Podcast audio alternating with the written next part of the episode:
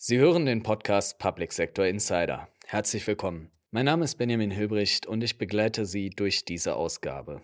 Wir sprechen über die folgenden Themen. Mein Kollege, Generalmajor AD Reinhard Wolski, kommentiert das Treffen Nummer 188 des NATO Military Committee letzte Woche. Der Klimawandel richtet zum Teil verheerende Schäden in Kommunen an. Aber was können die dagegen tun? Das haben wir uns genauer angeschaut.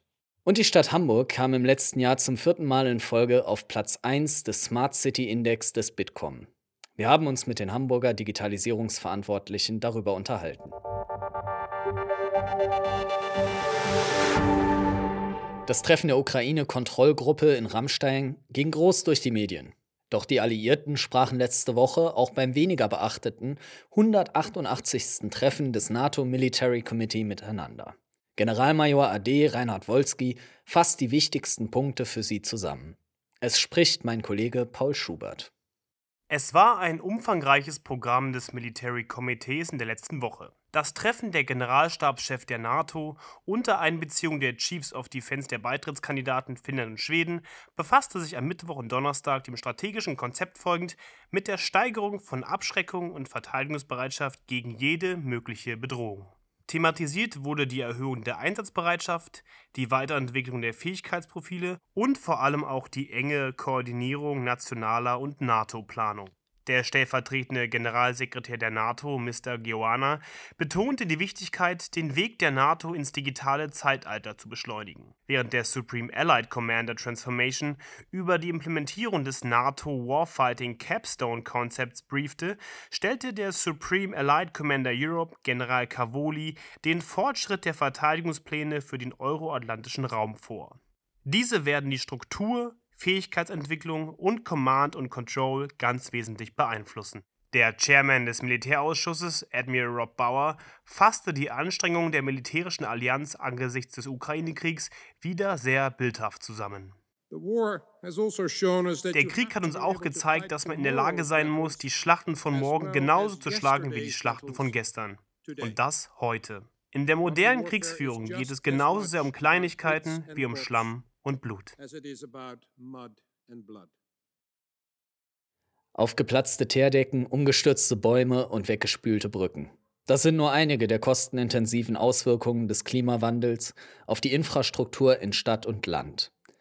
In allen Gebietskörperschaften gibt es bereits ambitionierte Ziele für Investitionen in Klimaneutralität und Infrastruktur. Aber die Kommunen müssen die personellen, materiellen und budgetären Ressourcen bekommen, um das umzusetzen.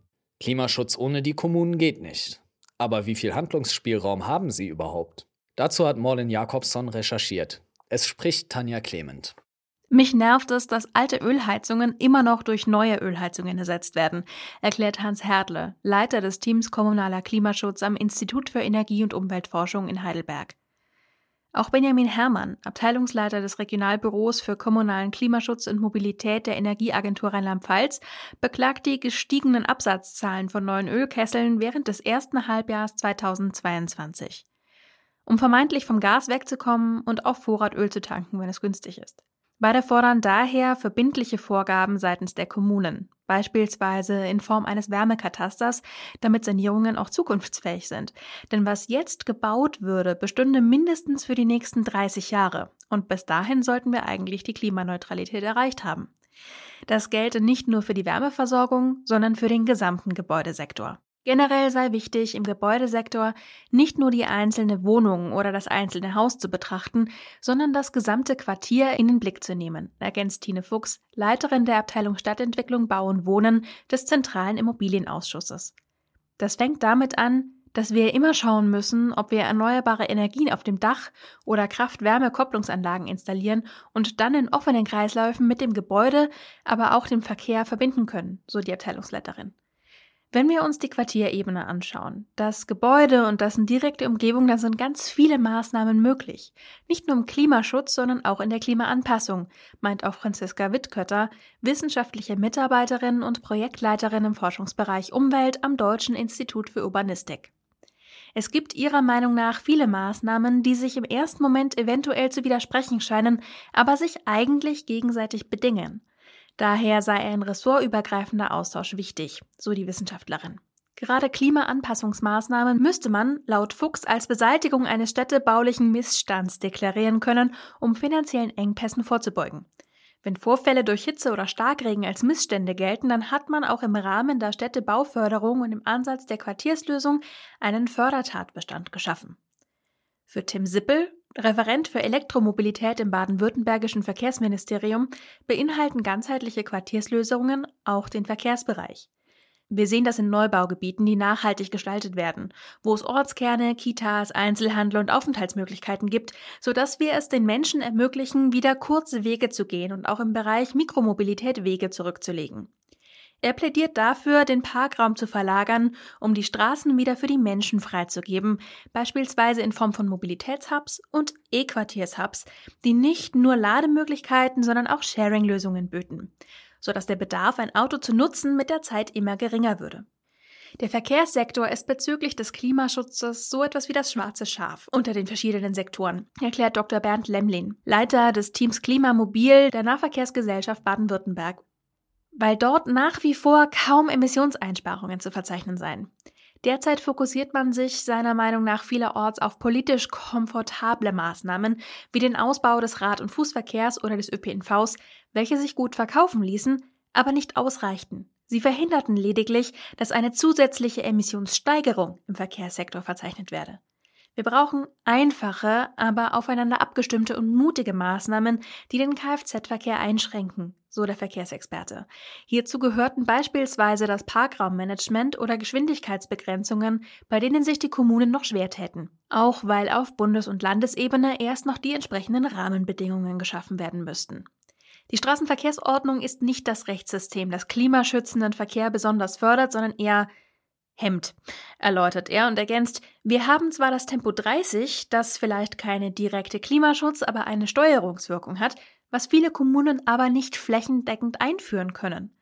Das gleiche gelte bei der Parkraumbewirtschaftung, für die die Kommunen erst aufwendig eine angespannte Parkraumsituation vor Ort nachweisen müssten. Die Oberbürgermeisterin der Stadt Aachen, Sibylle Keupen, beklagt zudem, wenn wir mutig in die Umsetzung von Maßnahmen gehen, lesen wir am nächsten Morgen in der Zeitung von wütenden Aufschreien der Bürgerinnen und Bürger, dass das so nicht gehe. Daher dürfe man die Menschen im Laufe des Prozesses nicht verlieren, da sich sonst die Fronten verhärteten und man in der Mobilitätswende nicht weiterkomme. Gleichzeitig brauche es den Druck, um konsequente Änderungen durchzusetzen, da ist sich die Kommunalpolitikerin sicher. Durch einladende Aktionen allein werde man es nicht schaffen und man habe nicht die Zeit, über jeden Parkplatz zu diskutieren. Das war unser Recherchebeitrag über Klimaschutzmaßnahmen in Kommunen. Doch nicht nur gegen den Klimawandel sind große Ausgaben vonnöten, um die Gemeinden resilient aufzustellen. Kommunen decken einen gewaltigen Bereich der Daseinsvorsorge ab. Von der Abfallentsorgung über die Energieversorgung bis hin zur Verwaltung. Sie sind letzten Endes kritische Infrastruktur. Nur fallen die Kommunen als solche weder unter die NIS-2-Verordnung noch unter das Kritis-Dachgesetz. Deswegen bleiben unter Umständen wichtige Investitionen aus. Und wer macht sich eigentlich Gedanken über die Resilienz kommunaler Einrichtungen, zum Beispiel gegen Cyberangriffe? Wer muss sich darüber Gedanken machen?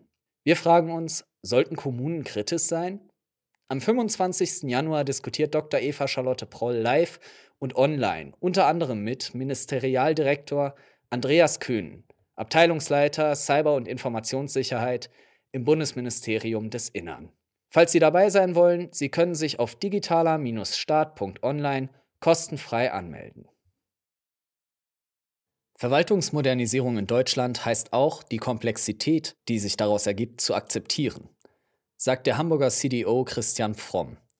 Wie man diese Komplexität beherrschbar machen kann, verraten er und sein Kollege, der Hamburger CIO Jörn Riedel, unserer Herausgeberin Dr. Eva Charlotte Proll im Interview.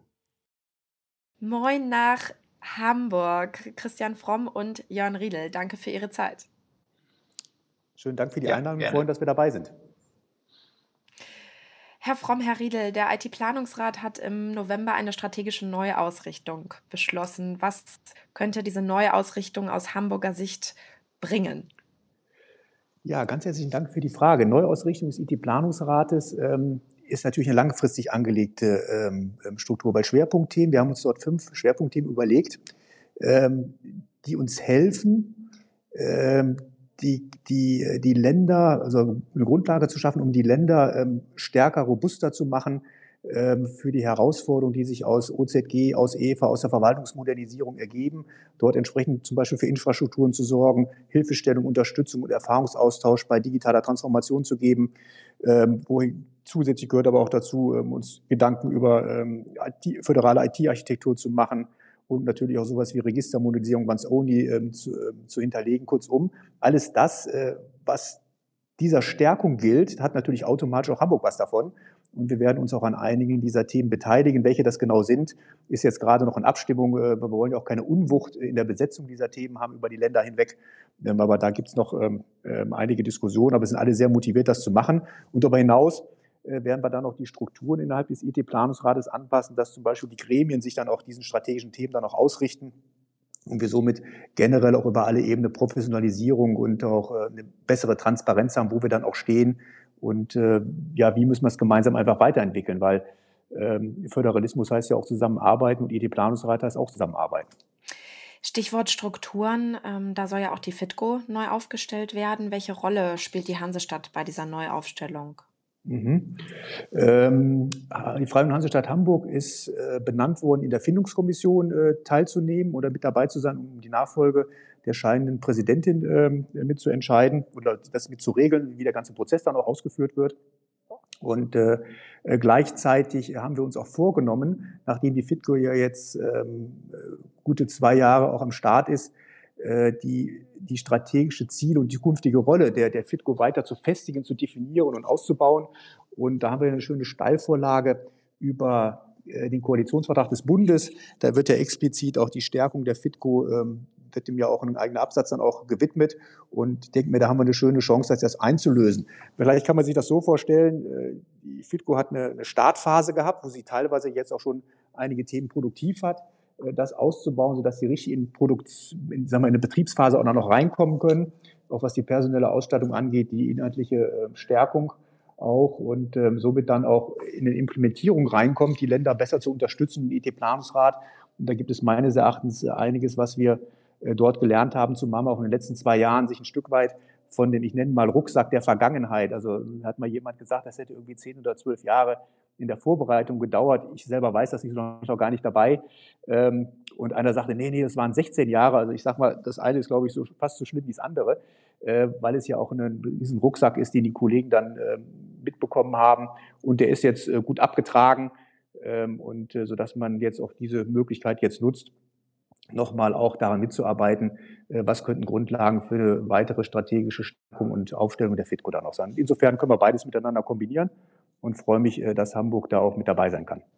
Und in der praktischen, ich ergänze das vielleicht noch in einem Punkt sozusagen, auf der praktischen Ebene ist das natürlich immer ein, ein äh, Zusammenarbeitsmodell zwischen der FITCO und Ländern, um Aufgaben zu bewegen. Also das, in der Regel ist es ja so, ähm, es entsteht ein Problem, wo wir gemeinsame Lösungen suchen. Ein oder zwei Länder übernehmen gemeinsam mit der FITCO dann die Federführung tragen die Projektphase, weil da steht natürlich dann erstmal sozusagen die Anforderungsseite im Vordergrund und dann gibt es äh, den Übergang äh, an die FITCO, um das äh, sozusagen dauerhaft tragbar zu machen und dafür sind die Länder dann wiederum nicht, aufgest nicht aufgestellt. Ein aktuelles Beispiel dafür, ähm, Hamburg hat die Federführung an dem Thema Marktplatz äh, für die EFA-Leistungen ähm, und den da machen wir die Projektphase zusammen mit der FITCO und ein, zwei anderen Bundesländern, die als Anforderer mit dabei sind. Und ähm, der IT-Planungsrat hat dann jetzt in der letzten Sitzung beschlossen,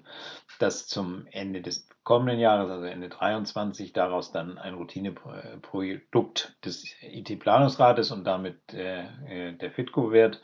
Und äh, so ist eigentlich sozusagen der, der natürliche Stärkungsprozess der FITCO angelegt. Und wenn wir ähm, Verwaltungsmodernisierung als einer oder Unterstützung für die Verwaltungsmodernisierung als eine der Rollen äh, der FITCO sehen, äh, dann muss man ja auch attestieren, Verwaltungsmodernisierung in Deutschland heißt auch, äh, die Komplexität, die sich daraus ergibt, auch zu akzeptieren. Ähm, So, das ist der erste Schritt. Aber wie geht man jetzt damit um, wenn man sagt, okay, wir akzeptieren, dass das irgendwie alles ein ziemlich komplexes Geschäft ist? Naja, dann ist die Lösung quasi schon im Namen der FITCO drin. Das ist nämlich Kooperation. Also einer äh, der Lösungsmöglichkeiten, Komplexität zu bewerken, äh, zu, dir zu begegnen, ist Kooperation. Das steht im Namen der FITCO drin. Das ist sozusagen in deren, deren Gene, sodass wir hier also eine gute Absprungbasis haben, äh, das auch noch weiter auszubauen, die jetzt gerade durch die durch OZG und auch durch das Konjunkturpaket flankierte ähm, ähm EFA-Konzept, was Herr Riedel kurz auch ausgeführt hatte, äh, was dort alles an Aufgaben für uns warten, ist äh, der, der Effekt oder die, die, die Rahmenbedingungen der Kooperation zu stärken, meines Erachtens äh, genau die Richtlinie, die uns da hilft, diese Komplexität auch beherrschbar zu machen und nicht nur zu akzeptieren. Mhm. Im Smart City Index ähm, des Bitkom belegte Hamburg in 2022 ähm, den ersten Platz. Was nehmen Sie sich für 23 vor, damit die Hansestadt auch weiter ganz oben steht? Also, das ist natürlich äh, eine, schwierige Frage. Also, meine Glaskugel ist da stumpf, was man tun müsste, ähm, um da wieder vorne zu liegen. Äh, wir, sind, wir nehmen das natürlich erstmal als Bestätigung, ähm, dass wir wohl den modernen Fünfkampf der Digitalisierung, wenn ich das so mal etwas ähm, salopp sagen darf, dass wir den wohl in Hamburg verstanden haben.